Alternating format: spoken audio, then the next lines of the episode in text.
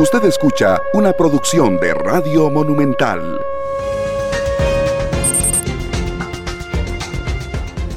Cinco minutos, ¿qué tal? Muy buenas tardes, bienvenidos a Matices. Yo soy Randall Rivera, les agradezco muchísimo que nos acompañen hoy viernes, cerrando semana laboral.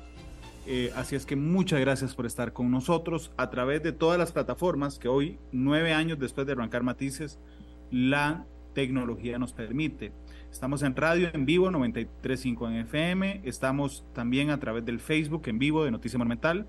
Esta noche nos pueden ver por Canal 2 y una hora después de terminado el programa pueden acceder a eh, los servicios de podcast de Matices en Spotify, Google Podcast y Apple Podcast. Así es que muchísimas gracias por estar con nosotros. Bienvenidos sus comentarios a través de dos vías en las cuales yo puedo leer lo que les está apareciendo el programa y también cualquier consulta, comentario que ustedes tengan, ya sea en el Facebook en vivo, donde vamos a empezar a transmitir en cuestión de instantes y también en eh, el WhatsApp de Radio Monumental que es 89 935 935 89 935-935. Ahí pueden estar, por supuesto, que con nosotros. Eh, don Glenn, no sé si soy yo, que Glenn me acompaña hoy en la cabina monumental, pero no encuentro la transmisión en el, en el Facebook de Noticia Monumental, nada más para que me corrijan si ya estábamos al aire también en Facebook. Voy a saludar mientras tanto a mi invitado de esta tarde.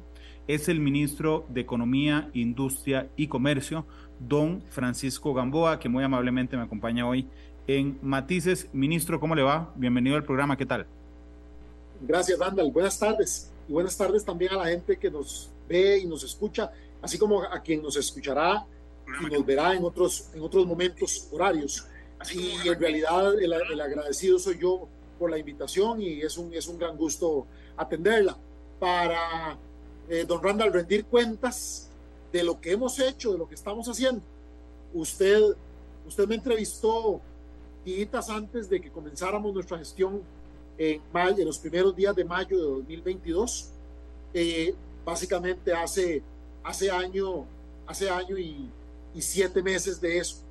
Eh, pero de, eso, de esos años y siete meses, hoy vamos a centrar, si le parece, hablar en lo de los últimos once meses y medio. O sea, en lo de 2023, que es lo que ya empieza a, expirar, digámoslo así, este, este año. Así que es un bonito momento y un bonito espacio para rendirle cuentas a los costarricenses sobre lo que hemos hecho, pero más importante aún, sobre lo que hemos logrado. Muchas gracias, ministro. De hecho, eh, gracias a Marco Vargas, que, que ahí está en sintonía en Facebook, a Fulmer Vargas que dice saludos, saludos Fulmer, muchas gracias. Nada más recordarles el otro canal de comunicación también, el WhatsApp 89935 eh, donde se pueden comunicar con nosotros. Ministro, recuerdo que en esa entrevista eh, le, hacía una reflexión y me interesa mucho su opinión después de, lo que ha pasado en 2023. Es que cuando uno ve el nombre del ministerio, se llama Economía, Industria y Comercio, uno pensaría que es un ministerio enorme, ¿ok? Porque tiene a su haber eh, aspectos que son absolutamente vitales en el crecimiento económico y en el bienestar de todo el país. Sin embargo, se contradice con el tamaño del ministerio, si me lo permite, el tamaño presupuestario, eh, y eso era un desafío eh, indudablemente que asumió usted como ministro de Economía, Industria y Comercio, don Francisco. El Ministerio de Economía, Industria y Comercio es de los más pequeños en términos de cantidad de personas, de, funcionarios que tiene y en términos de su presupuesto, de los más, más, más pequeños. Pero yo, en esa entrevista que, que tuvimos en 2022, yo le dije que de ahí, por decirlo así bien, bien antico, yo sabía en lo que me, en lo que me metía. Yo no, no, yo no iba a poder después decir que, las, que alguna cosa o que varias cosas o que muchas cosas no se habían hecho por la limitación o la restricción de recursos, porque yo la sabía. ¿verdad? Entonces, eh, usted sabe que por mi trayectoria es un ministerio del cual yo es, nunca había trabajado en él, pero siempre había trabajado de cerca con él. Entonces yo sabía, digámoslo así, que era, que era un ministerio este, de tamaño pequeño, pero de enorme y gran responsabilidad que es provocar, propiciar un buen clima de negocios, sobre todo para los sectores de industria, comercio y servicios, ¿verdad? Un buen clima de negocios para que las empresas crezcan, eh, para que se les quite obstáculos a los emprendedores, los micro, pequeños, medianos y grandes empresas y empresarios. Y también hay una C que le hace falta al nombre, que este, eh, es una omisión, me parece, de cuando se le dio nombre a este ministerio, que es que somos también el Ministerio de los Consumidores. Y nos hemos muy, tomado muy, pero muy, muy en serio el tema de la labor del Ministerio de los Consumidores. Entonces, yo diría que sí, que somos como el MAKE, con doble C al final, Ministerio de Economía, Industria, Comercio y Consumidores. Y, y, yo quisiera, si usted me lo permite, don Randall, antes de hablar de algunas acciones que son importantísimas, comentarle algunos resultados. A veces se empieza por las acciones y cuando lo más importante son los resultados. Y, yo creo que, si usted me lo permite, voy a empezar comentando algunas acciones, algunos resultados e, e, indicadores que creo que demuestran un poco, dimensionan cómo cerramos este año 2023. Adelante. Para empezar, sí, gracias. Para empezar, en crecimiento económico. El crecimiento económico es una condición necesaria para que los países alcancen mejores niveles de desarrollo y bienestar, de desarrollo humano, de desarrollo social. Y ese crecimiento económico, nos, que el crecimiento económico que hemos tenido en 2023 es un crecimiento económico que se proyectó en principio, se proyectó que iba a ser del 2,7% y va a ser del 5.1%. O sea, va a ser de casi el doble de lo que se proyectó al puro, puro inicio. Pero además ese crecimiento, que va a ser de casi el doble, es el crecimiento mayor de cualquier economía de las 38 que conforman la OECD, donde estamos hablando que están los países desarrollados del mundo y países con altas políticas públicas que, que buscan casualmente crecer. Bueno, nosotros este año crecimos más que todas ellas. Pero además se acumula con el crecimiento del año pasado, que había sido de 4.6. Y además se va a acumular con el crecimiento del año entrante, que va a ser de 4.3. O sea, es una seguidilla de tres años de buen crecimiento. Pero, pero enfocándonos en este, yo debo decir dos, más, dos cosas más sobre él. Primero, que dos terceras partes de ese crecimiento provienen de fuera de zona franca. Están aportando el crecimiento a las zonas francas y toda la economía que está fuera de él. Y lo otro que quiero decir sobre ese crecimiento, este don Randall, es que quitando el crecimiento de 2021, que fue de 7 y resto, pero es lo que se conoce como el rebote post pandemia. La economía en 2020 se paró, claro. recordamos. Era fácil llevarlo a reactivar y que creciera en comparación al año pasado, claramente. Claro, entonces, como en 2020 hubo, una, una, se paró nuestra economía y la del mundo por la, por la pandemia, entonces, quitando el año de rebote post pandemia, que es 2021, no teníamos un crecimiento tan alto como el de 2023 desde 2010. O sea, es casi década y media. Hay que irse para atrás para ver un crecimiento económico como ese. El IMAE, ¿qué muestra? Bueno, el, el, índice mensual de actividad económica al que le llevamos el pulso también, que se publica mes a mes, muestra consistencia con eso. Imagínese usted, don Randall, y quienes nos ven y nos escuchan, que en agosto de 2022 el crecimiento del IMAE era de menos del 3%, era como de 2,9%. Ahorita tenemos tres meses seguidos, acaba de salir el dato de octubre, pero septiembre y agosto también, en donde el crecimiento de la actividad económica mensual con respecto al mismo mes del año anterior es de 6,6%.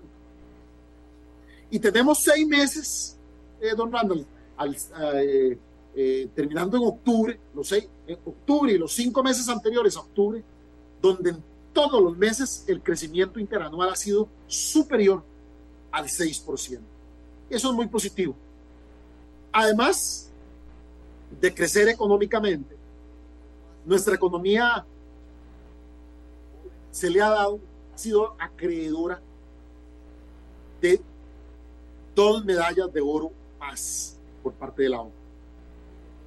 Número uno, la economía que más baja inflación tiene, y esa medalla de oro persiste a octubre, o sea, llevamos varios meses ganándola, ganándonosla, pero todavía al cierre de octubre, la inflación interanual, que es la cuán diferentes son los precios en octubre del 2023 con respecto a octubre de 2022, Costa Rica le dieron la medalla de oro, porque es el país con menor variación en el índice de precios al consumidor.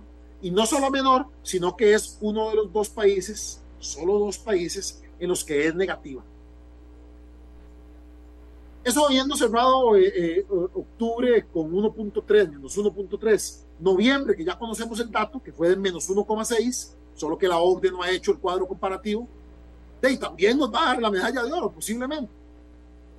Y la misma historia es en la inflación de alimentos, solo en la de alimentos. ¿Por qué señalo alimentos como un caso especial? Por dos cosas, don Randall. Primero, porque los alimentos son muy importantes en la canasta de consumo de todos los estratos de ingreso, pero especialmente representa incluso proporcionalmente más en los estratos de ingreso de menor ingreso. Y además porque alguna gente ha dicho, ah, está bajando la inflación, sí, es negativa y somos los campeones de la OCDE. Ah, pero lo que consume la gente de menor ingreso no está bajando. No, falso. Sí está bajando. Somos el país de la OCDE con menor inflación de alimentos. Un menos 4% octubre y un menos 6% noviembre. O sea, que en noviembre de 2023 los precios de los alimentos en promedio son un 6% que lo que eran en octubre de 2022. El, ingreso real promedio, que es una medición que básicamente lo que hace es contrastar cuánto están creciendo los ingresos, descontándole cuánto están creciendo los precios, para ver cuál de las dos cosas está creciendo más, porque si una crece más, el poder adquisitivo de la gente se está desgastando, y si crecen, esto si crecen más los precios, y si crecen más los ingresos, el poder adquisitivo de la gente se está mejorando. Y, y que a septiembre eh, a septiembre hay un crecimiento del ingreso real de los, en los últimos 12 meses de un 4%. Está bien, entonces alguien podría decir, bueno, pero entonces sí, estás, estamos comparando con el pico de cuando tuvimos el pico de, de precios altos. Bueno, pues, si lo comparamos con respecto al primer mes de esta administración, mayo de, 2000, de 2022, el ingreso promedio real ha crecido un 1.2%. O sea que del inicio del gobierno a hoy han crecido en promedio más los ingresos que los precios. Y viera que todo esto que le acabo de decir tiene con, con, niveles de confianza bastante altos a consumidores y a empresarios. A consumidores porque nos mostró la encuesta de el índice de confianza del consumidor elaborado por la Universidad de Costa Rica y publicado hoy hace ocho días, el viernes 8 de, diciembre, os mostró que el índice de confianza del, del consumidor está en su punto más alto desde febrero de 2011. O sea, está en su punto más alto en casi 13 años. Y las empresas de todos los tamaños también tienen buenas perspectivas y eso nos lo dicen dos indicadores. Primero, el indicador de encuesta de expectativas empresariales también de la Universidad de Costa Rica, que nos dice que para el, las, las expectativas empresariales para el cuarto trimestre de este 2023 han sido las más altas para un cuarto trimestre en ocho años. Por primera vez en seis años, todos los sectores están en terreno optimista, o sea, más arriba del 50.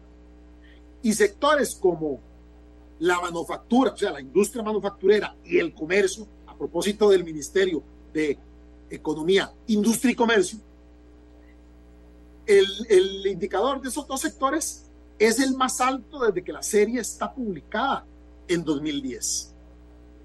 Pero además también la semana pasada, el día miércoles de la semana pasada, el miércoles 6 de diciembre, salió una encuesta hecha por la Unión Costarricense de Cámaras y Asociaciones de la Empresa Privada, que agrupa a varias decenas de cámaras de todos los sectores, y que le hizo a casi 400 empresas de todos los tamaños la pregunta de, de que si consideraba que las autoridades actuales estaban haciendo lo correcto para la activación eh, y aceleración de la economía y el dinamismo de la misma.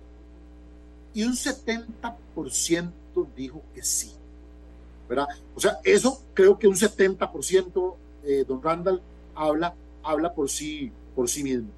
¿verdad? Ahora, todo esto que yo le acabo de contar, eh, don Randall, de los niveles de confianza de unos y otros, de consumidores, de la gente, como también del sector productivo, se debe a muchas cosas. Se debe a muchas cosas. ¿Qué son las acciones? Pero, perdón, sí, ¿Qué son, las acciones. Y, y, que, y, que, son las acciones hechas desde varios, varios ministerios. Claro.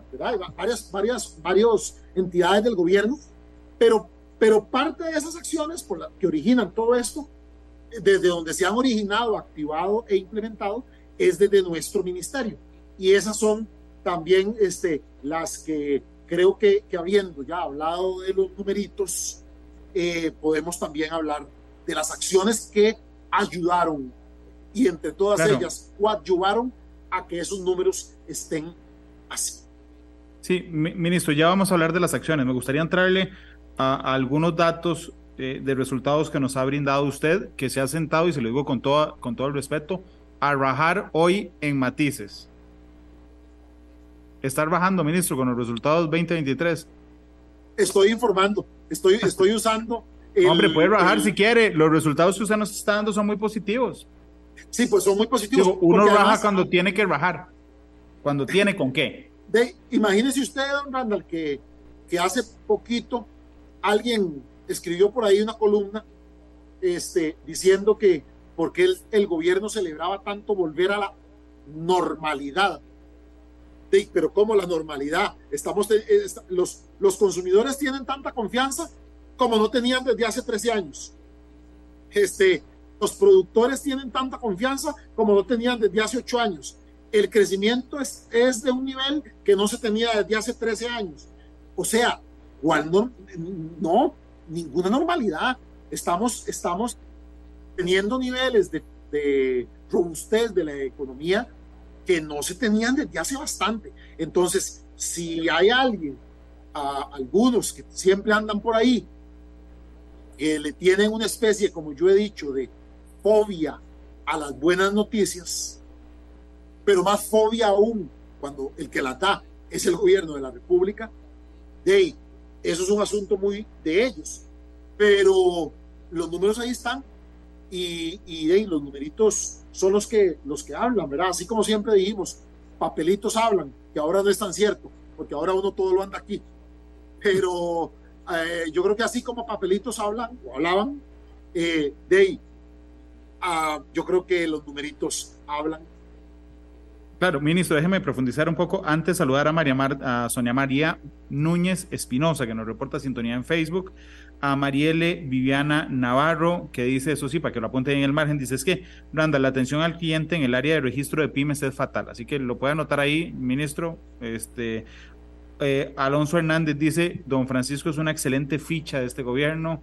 Eh, Marielle dice, no lo sé, Rick, esos datos, no lo sé, Rick, es una frase que se usa, supongo que usted la conoce, ministro. Sí, la conozco muy bien. ¿Verdad? Y que, no, no lo sé, no lo sé. No lo sé, parece falso. Eh, le, es lo que, le, están diciendo, le están diciendo, no lo sé, rica la OCDE. Ok. Eh, saludos a um, Giovanni Méndez, que nos saluda desde Phoenix, en Arizona. Nos está reportando por WhatsApp. Eh, el 5464 en WhatsApp dice, Randall, pregunte por favor por la inflación subyacente, porque no todos los productos que se incluyen en el IPC se consumen, ejemplo, gasolina y etiquetes de avión. Sí, pero ya voy. Voy a ir al crecimiento económico, que es el primer resultado que nos planteó don Francisco. E, efectivamente, la expectativa, la proyección de crecimiento era 2,7. Rompimos esa proyección de expectativa y la llevamos a 5.1. ¿Qué, para entender, don Francisco, ¿qué fue? Digamos que la proyección estaba súper errada, que los cálculos estaban súper errados, que rompimos este, las cosas en los últimos 12 meses. ¿Qué, ¿Qué, fue lo que pasó? Porque en los cálculos se toma en consideración las acciones que van de camino. Bueno, ¿qué, qué fue lo que pasó?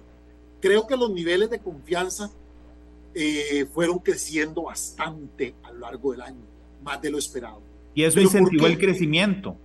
Sí, claro, eso, eso, eso, hace que los consumidores se sientan más, más confiados. De, yo creo que la evolución que ha tenido el tipo de cambio este, eh, también y le, da, le da buena confianza a los consumidores, eh, pero además del lado de las empresas, don Randall, usted sabe que tenemos hoy por hoy 140 obstáculos o cuellos de botella eliminados con los que hoy ya no tiene que lidiar el sector productivo, que lo, Ministro, Voy a punzarlo un segundo. Apunzarlo es cuando uno le mete carbón.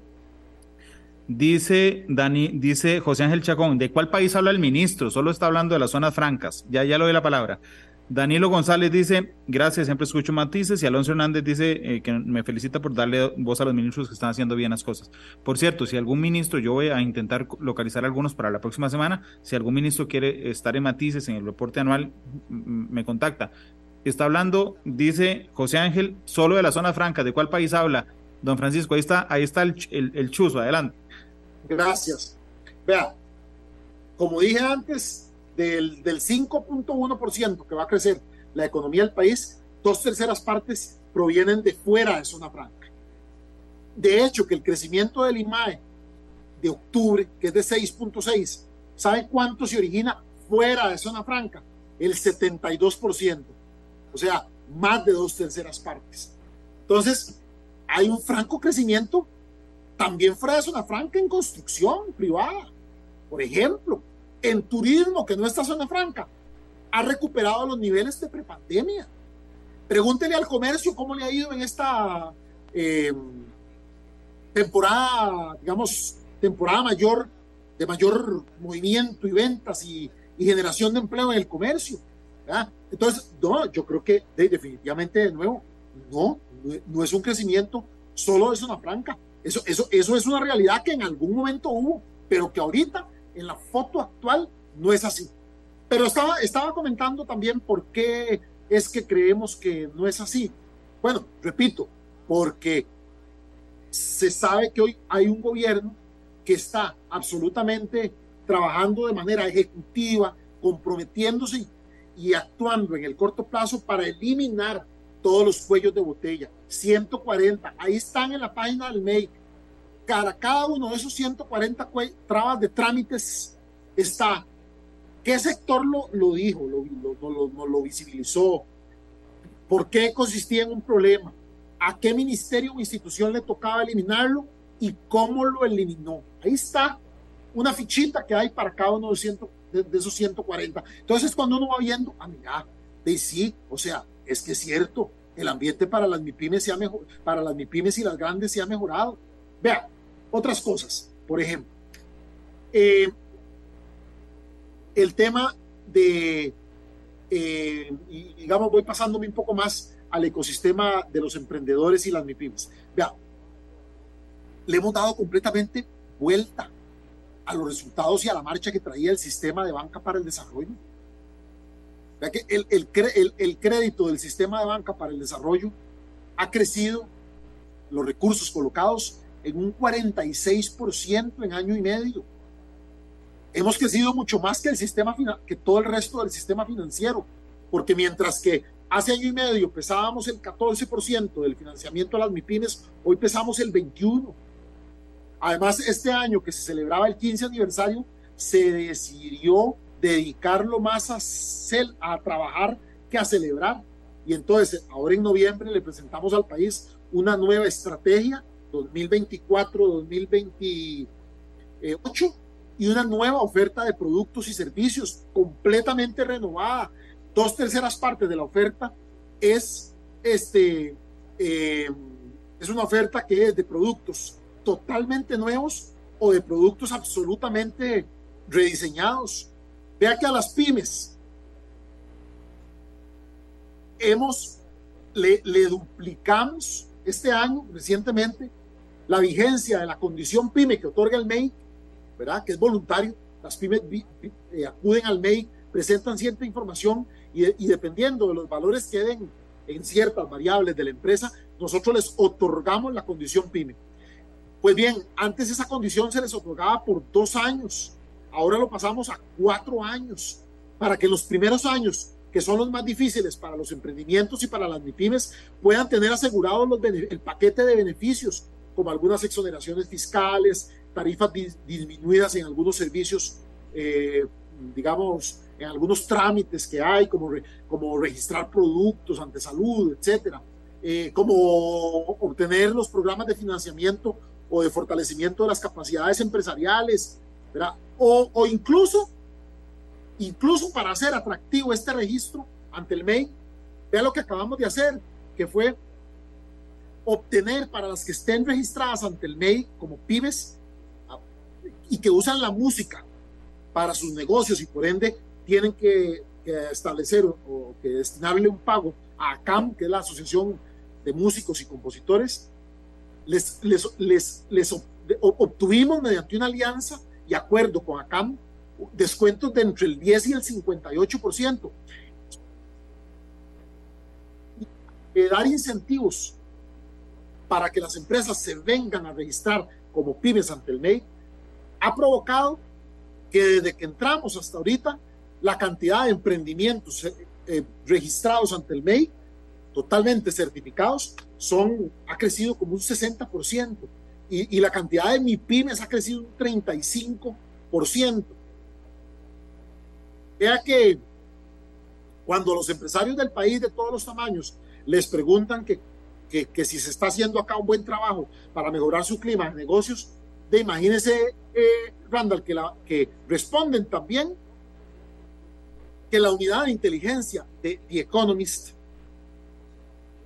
dijo que Costa Rica eh, estaba entre los cuatro países que más habían ganado posiciones en mejora en el clima de negocios entre 2023 y 2022. Y eso posiblemente porque se lo dijeron las personas que están emprendiendo y haciendo negocios. ¿Y por qué? Porque, porque vieron los 140 cuellos de botella que, que les, que les eliminamos, ¿verdad? Eh, yo creo que, que, que todos esos son partes de, de un esfuerzo que sin duda alguna eh, nos motiva, nos mueve todos los días, ¿verdad? Y, y yo creo que, que en, más adelante en el programa, de, de nuestra parte Don Randall, podríamos conversar de todo lo que le hemos hecho, todo lo que hemos hecho para la C que no está explícita en el que no está explícita en el nombre oficial del MEI que, son los consumidores. Sí, ya vamos a caer ahí. Nada más déjeme hacerle una pregunta más antes de ir a la primera pausa, que tiene que ver con inflación. ¿Ok? Efectivamente, don Francisco, hay muchos, bueno, no hay muchos sectores, hay varios sectores, hay voces que dicen suave. ¿Ok? La inflación no permea a los sectores más bajos. Y, y, hay voces autorizadas que dicen eso. Una es el Estado de la Nación, don Francisco, que, que eso sí, mide los resultados del el año eh, anterior. Pero cuando uno ve encuestas, y aquí entro en, una, en un terreno que es muy complejo de analizar, que tiene que ver con las percepciones, no con los números, hay gente que percibe efectivamente que la disminución en la inflación no permea, digamos, a los quintiles más, más pobres. Usted se sienta y me dice, no, Randall, eso es falso, sí permea. Profundicemos un poco en eso, ministro. ¿Por, ¿Por, qué usted cree y sostiene que sí permea y hay voces que sostienen que no? Bueno, yo, yo en el, en el, fue en el informe de política monetaria de, que publicó el 31 de octubre el Banco Central. Ahí incluyó un análisis de la inflación de los últimos 12 meses a ese momento. No debe haber cambiado dramáticamente a este. O sea, él, hizo un match entre tipos de bienes que consumen tres niveles de ingresos. O sea, distribuyó la población en tres niveles de ingresos y la inflación interanual era negativa para los tres niveles de ingreso. Sí, era un poco más negativa para el nivel de ingreso 3, digámoslo así, que era el más alto. El más alto, sí. Sí, pero era negativa para los tres niveles de ingreso, de nuevo. O sea, los, las canastas de, de bienes y servicios que consumen los tres niveles de ingresos que el Banco Central eh, estudió, digámoslo así, habían tenido caída de precios. Diferente fuera que solo el, el, nivel de ingreso más alto tuviera caída, los otros dos no, o que los dos primeros tuvieran caída y el, y el de más bajo ingreso no.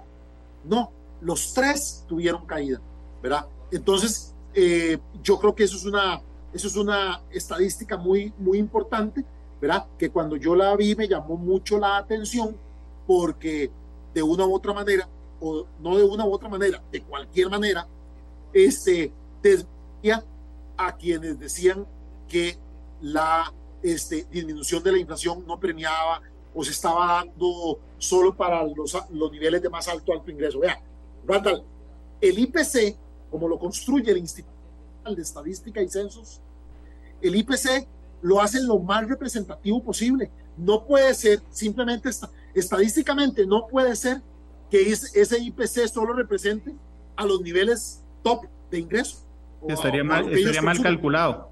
Estaría mal hecho, este, ¿verdad? Eh, y bueno, ya, ya ahí este, no es un terreno en el que, en el que yo no, no deba, no, no puedo este, entrar, porque obviamente es una metodología establecida, pero sí, sí quiero reforzarlo con esa estimación que hizo en nuestro Banco Central. Don Francisco, permítame ir a la pausa. La primera que vamos a hacer hoy en Matices, regresamos para hablar en el segundo bloque de consumidores. Gracias por estar con nosotros. Les recuerdo que nos pueden escribir en el Facebook, como lo hace Oscar Barbosa, como lo hace Samael Espinosa, eh, como lo hace eh, Leo Díaz, como lo hace eh, José Ángel y también nos pueden escribir en el 89-935-935. Este, así es que muchas gracias por estar con nosotros. Saludos a Febe Cruz, siempre positiva, en sintonía también. Al 8034. Ah, nos, está, escuchando, Febe, Nos está ah, escuchando. un, saludo a, a, doña Febe Cruz y al 8347. Gracias por estar con nosotros. Vamos a la pausa comercial, ya regresamos con el segundo bloque de matices de hoy. Monumental. La radio de Costa Rica, 2 de la tarde con 42 minutos. Gracias por estar con nosotros. Me acompaña el ministro de Economía, Industria, Comercio, así se llama formalmente, y Consumidores, como ha insistido el ministro en agregarle la última C al, al. En, antes de ir a la segunda pausa, quiero hablar entonces de consumidores también. Eh, que debería ser el centro indudablemente de un montón de políticas públicas. ¿Qué hemos logrado como país a ese nivel en el último año, don Francisco? Gracias, don Randall. Antes de eso quisiera que no quedaran sueltos ahí dos, dos comentarios. Uno que se hizo sobre, una, sobre la atención del cliente en el área de pymes.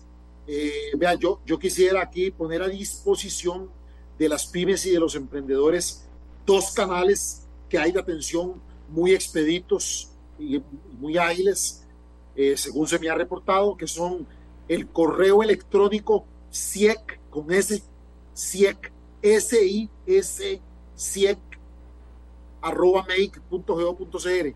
Y hay dos números de WhatsApp al que pueden escribir, eh, pero, pero eh, valga la redundancia, solo escribir mensajes, mensajes escritos de, de texto, que son el 87828405 782-8405 y el 8385-7131.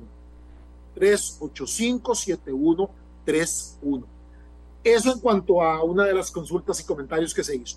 Y en cuanto que alguien preguntó ahí por la inflación subyacente, esa inflación subyacente llegó a ser de un 7%, punto más alto, como en agosto o algo así el año pasado.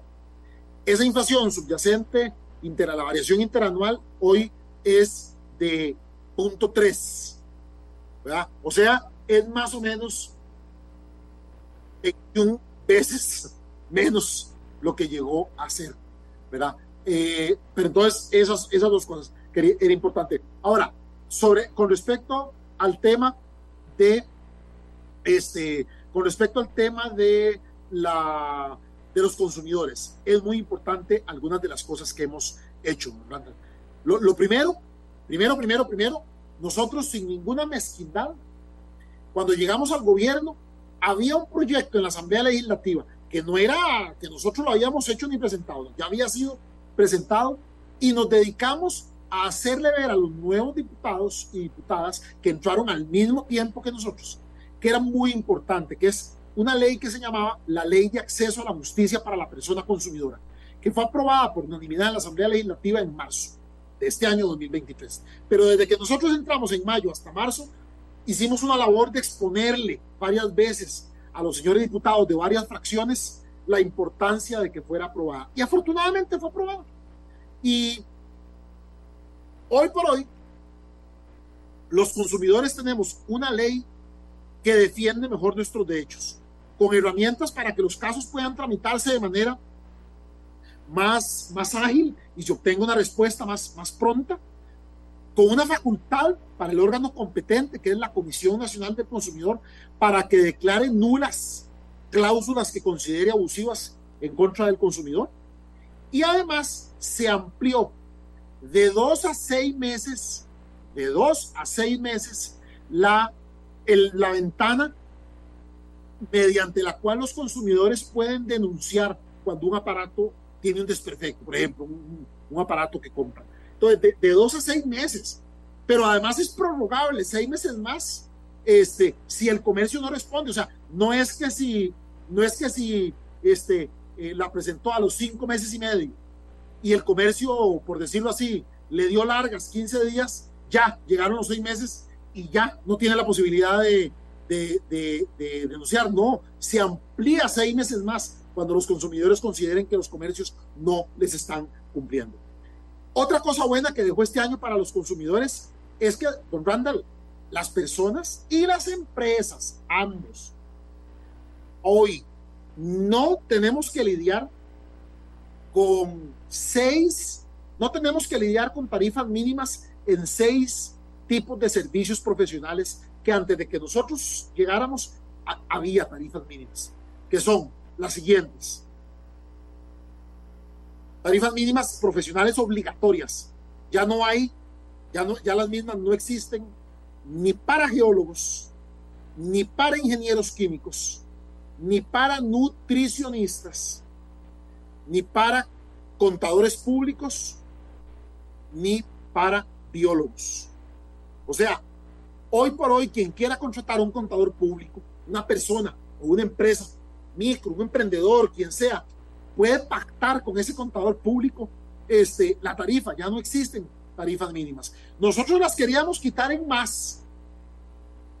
Hicimos los decretos correspondientes, pero hay una entidad que se llama, una, un, digamos, una instancia que se llama Tribunal Contencioso Administrativo que detuvo la eliminación de tarifas mínimas obligatorias en, en otras áreas como ingenieros y arquitectos, entre abogados, entre otras. También nosotros en este tema, para no depender de los decretos y, y de nuevo no depender de los fallos de, de, de, este tribunal o del otro, de quien sea, presentamos el año pasado una, un proyecto de ley para eliminar todos por parejo las tarifas mínimas obligatorias, pero el proyecto de ley no ha tenido un avance en la Asamblea Legislativa, lamentablemente. El MEI también lo que implementó para empoderar a los consumidores fue, mire, yo voy a darle los precios comparativos de las cosas para que él sepa dónde le cuesta más barato y más caro.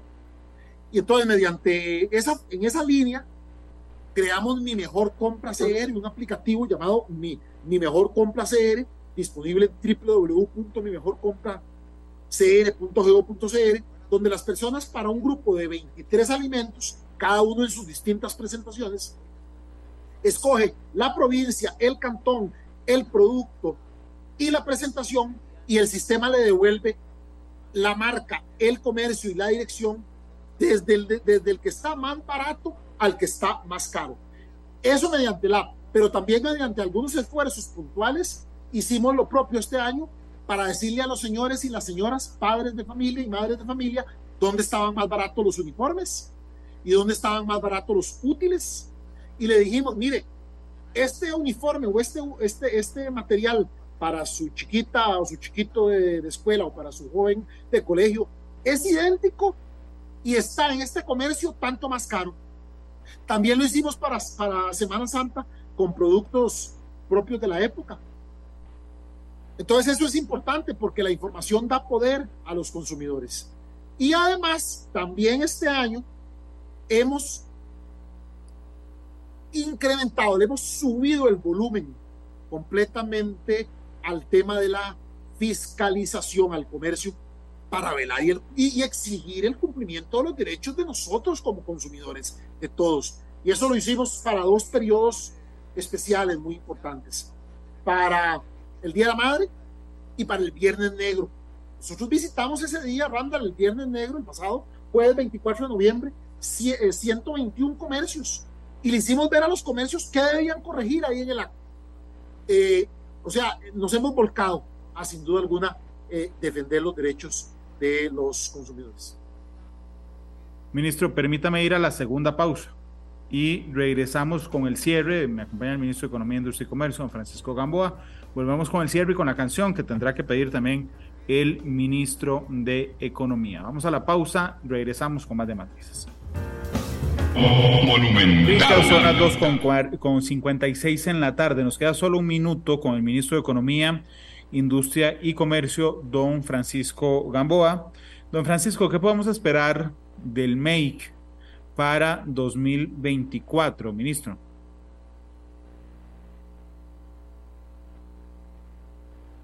Sí, definitivamente un ministerio que va a seguir volcado a defender los derechos de los consumidores y a defender sus intereses, que siempre habían sido poco defendidos, porque como es un grupo que somos todos, pero es tan difuso a la vez, digamos, se requiere, repito, eh, eh, un ministerio que, que, definitivamente hable por ellos y por sus derechos y por sus intereses, tomar en cuenta los intereses de ellos en las políticas públicas. Los emprendedores y las empresas, ¿qué pueden esperar? Que va a seguir siendo el ministerio casi que eh, el, el, anti, el antitrámites donde los vea, ¿verdad? Yo, yo, a mí me corresponde mucho recibir de grupos de productores de distintas partes del país y de distintos sectores y de distintos tamaños me, dan o me cuentan sobre obstáculos que tienen y yo la, función que hago muchas veces es irme a donde la ministra o el ministro, colega mío, compañero mío, para decirle, mira, vea que este trámite definitivamente es inconveniente porque está causando esto y, no, y, no, y además es un, trámite que no tiene mayor sentido, eh, eh, quitémoslo o mejorémoslo. Y, definitivamente eh, el, el, ser como el aliado de la producción es lo que puede el país por parte del MEI, ser ese aliado de la, de la producción. Don Francisco, muchas gracias por acompañarme. Le deseo una muy feliz Navidad y un próspero 2024. Muchas gracias por estar con nosotros en Matice, ministro.